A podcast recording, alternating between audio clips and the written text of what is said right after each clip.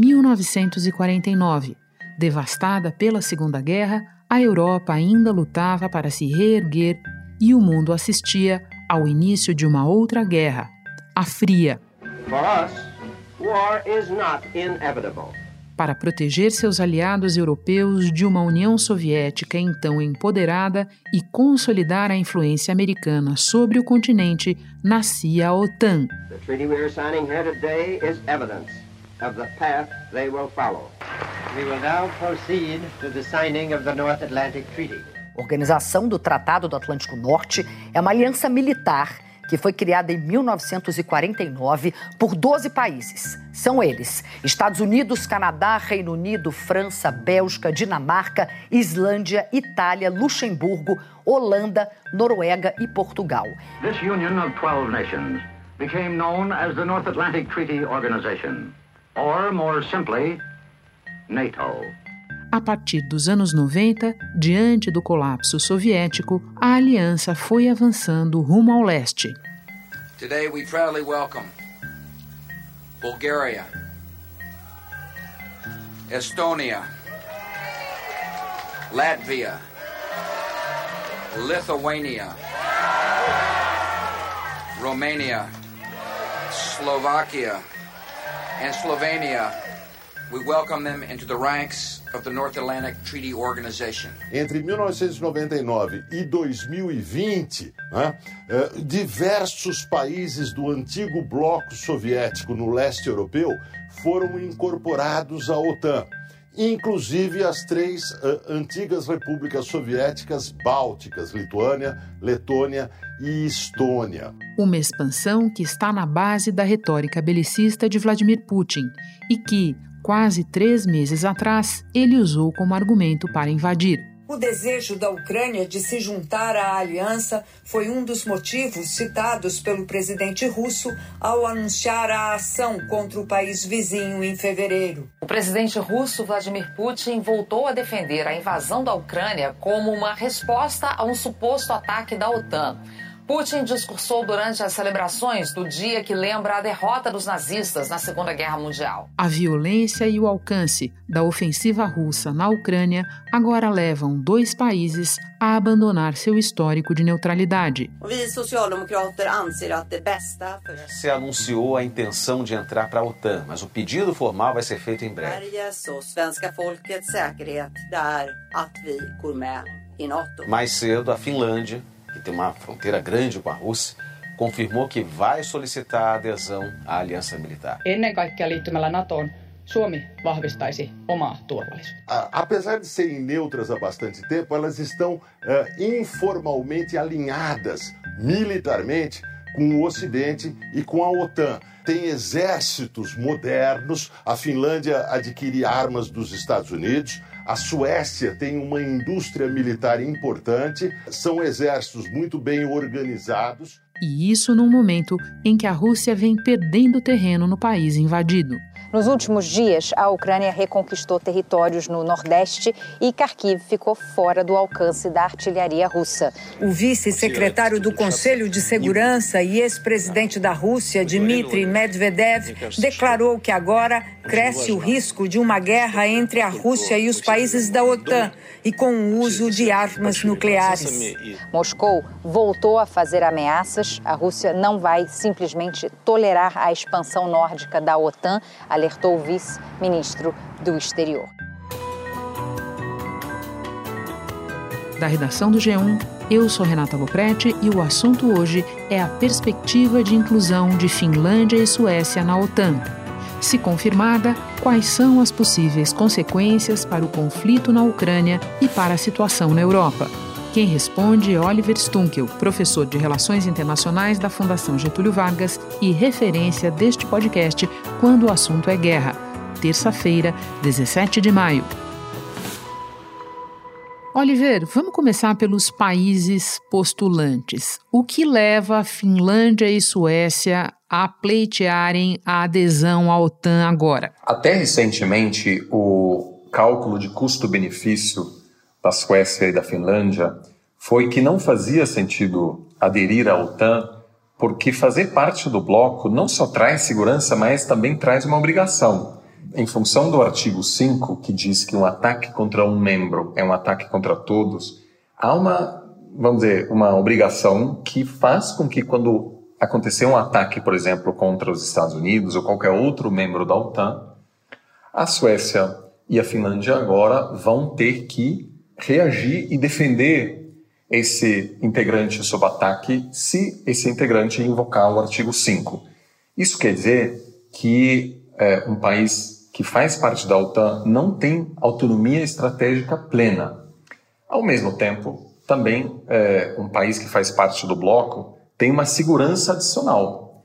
Até muito recentemente, para a Finlândia e a Suécia não fazia sentido porque na visão de Helsinki e Estocolmo não havia uma ameaça imediata que esses dois países estavam enfrentando. Agora esse cálculo mudou. Rússia e Finlândia têm um histórico de divergências e conflitos, mas depois da Segunda Guerra, a Finlândia se declarou país neutro o presidente finlandês Saulo Niinisto e a primeira-ministra Sanna Marin anunciaram a decisão numa nota. A adesão à OTAN vai fortalecer a segurança da Finlândia e, como membro da OTAN, a Finlândia fortalecerá toda a aliança ocidental, diz o comunicado. E, a partir de agora, isso é um reflexo desse pedido de adesão, os países preferem perder parte da sua autonomia em troca ganhando essa segurança adicional, é, que basicamente é a proteção dos Estados Unidos contra um possível ataque russo lá na frente. Segundo a mídia estatal russa, Putin disse que não havia nenhuma ameaça à segurança da Finlândia até agora e que seria um erro o país abandonar seu status de neutralidade. Vamos avaliar a proximidade das bases com as fronteiras da Finlândia.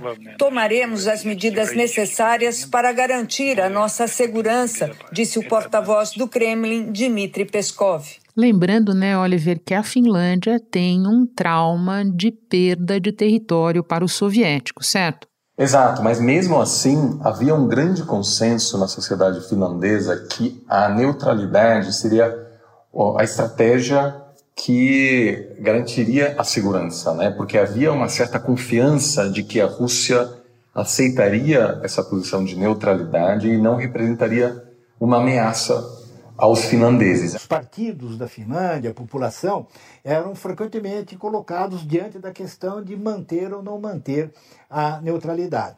E as pesquisas de opinião mostravam que mais de 70% da população era favorável à neutralidade. Agora, isso mudou porque, na percepção finlandesa, a Rússia tornou-se um ator um tanto imprevisível. Né? É, isso é é, é realmente algo histórico, porque até recentemente a neutralidade fazia parte não só da política externa desses dois países, mas de certa forma era um elemento chave na identidade política desses dois. Então abrir mão disso não é nada trivial e é a resposta da mudança na opinião pública que se assustou muito com a invasão russa à Ucrânia e pressionou as lideranças finlandesas e suecas a é, pedirem adesão à OTAN. Agora, bom, depois da invasão da Ucrânia, repetidas as pesquisas de opinião pública, a última simplesmente deu 75% a favor da entrada na OTAN. É muito recentemente, mesmo depois da invasão, as elites políticas estavam resistindo a esse passo, mas agora ficou claro que não havia como é, ignorar essa mudança na opinião pública dos dois países.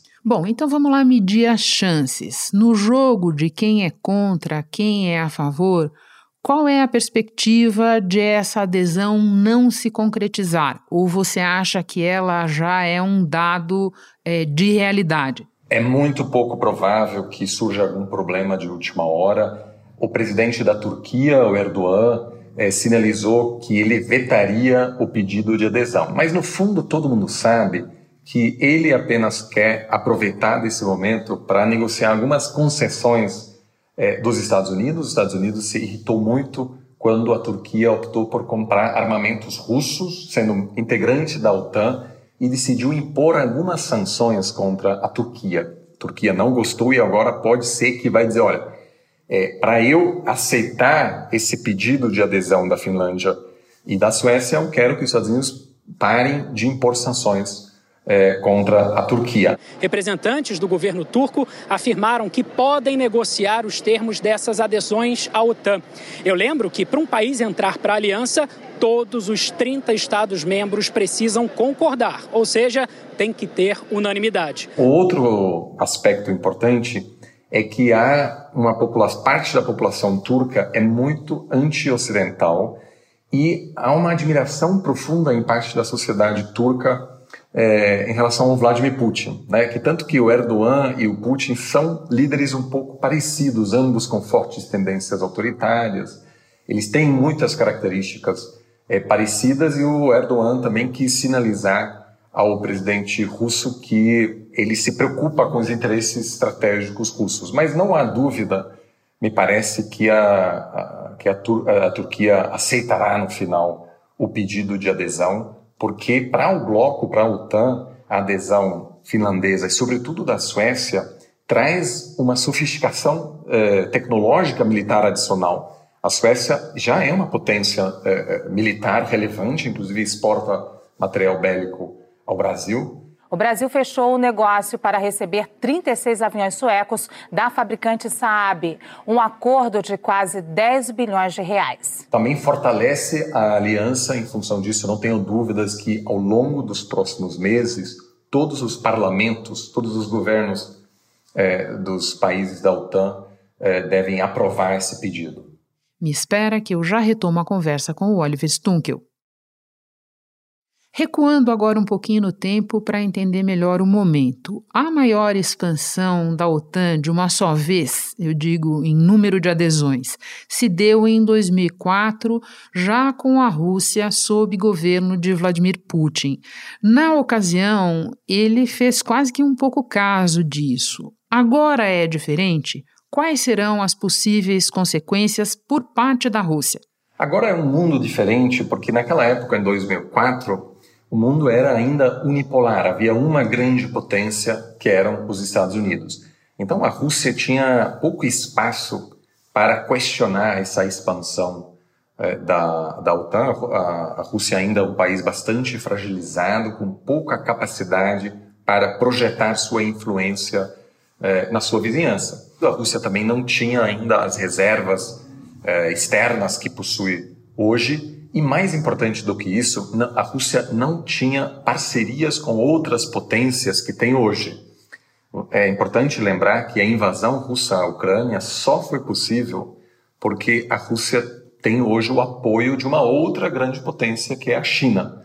E não é por acaso que 20 dias antes da invasão, o Vladimir Putin reuniu-se com o presidente chinês Xi Jinping para anunciar essa chamada amizade sem limites, né? porque a Rússia sabia claramente que o Ocidente ia responder com sanções econômicas contra a Rússia, mas hoje o impacto dessas sanções é menor em função das relações econômicas importantes que a Rússia possui com a China e com outros países ao redor do mundo. Zelensky reafirmou que está trabalhando com os países ocidentais para fortalecer as sanções contra a Rússia a prioridade é o embargo do petróleo, ressaltou. Os ministros das Relações Exteriores da União Europeia tentam pressionar a Hungria a derrubar o seu veto para o embargo ao petróleo russo e confirmaram que um sexto pacote de sanções chegará em breve. Então, a Rússia hoje é muito mais influente, tem maior capacidade para resistir e se queixar é, da, da expansão da OTAN que não foi possível em 2004. Só para lembrar, o episódio de 2004, sob o governo de Bush Filho, entraram na OTAN naquele, naquela ocasião Bulgária, Estônia, Letônia, Lituânia, Romênia, Eslováquia e Eslovênia. Oliver, a gente deve esperar algum tipo de efeito dominó agora diante da entrada de Finlândia e Suécia? Certamente a entrada dos dois será utilizada pelo governo russo para é, fortalecer sua narrativa que usa para mobilizar a população interna de que a expansão da OTAN representa uma grande ameaça é, que a Rússia está acuada e que, de certa forma, a invasão à Ucrânia foi uma resposta inevitável às pressões é, da OTAN, que, no fundo, quem iniciou essa tensão é a OTAN e não a Rússia. E isso, sobretudo agora que tudo indica que essa guerra na Ucrânia deve demorar mais tempo, é fundamental para manter a população mobilizada que está começando a sentir o impacto econômico, é, negativo econômico das sanções. Agora, é, me parece que não haverá grandes retaliações, porque a Rússia está com muitos problemas militares na Ucrânia, então me parece que pode, podem acontecer alguns ataques cibernéticos, talvez contra a Suécia ou a Finlândia, a Rússia acaba de anunciar que vai parar de fornecer eletricidade aos finlandeses. Esse tipo de eh, coisa pode acontecer. A hipótese, muito provável, de entrada da Finlândia e da Suécia coloca dois problemas geopolíticos e estratégicos muito importantes para a Rússia. De um lado, isso amplia bastante a fronteira entre a OTAN e a Rússia. A fronteira entre a OTAN e a Rússia se amplia uh, mais de duas vezes e meia. Além disso, o Mar Báltico se transforma quase num lago da OTAN.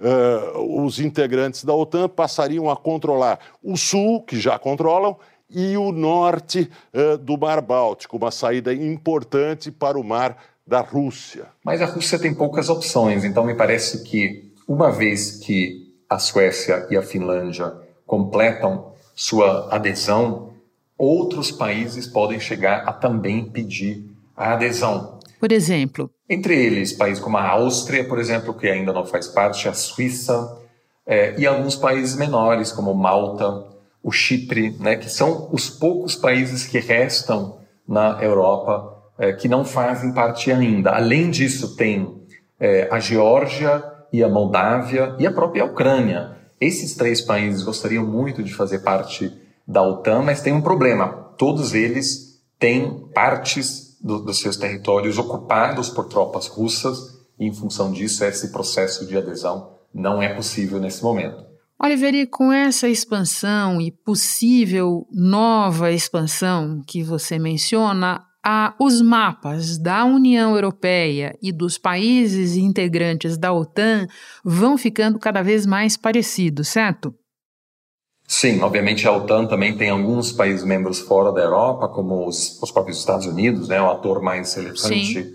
da OTAN, mas claramente vemos uma consolidação dessas organizações, uh, menos espaço para neutralidade uh, e alguns elementos que sugerem que pode haver uma nova Guerra Fria em que é difícil ficar neutro, como alguns países ficaram durante a Guerra Fria no século XX, porque tem vários outros aspectos hoje que dificultam a neutralidade. Por exemplo, o aspecto tecnológico.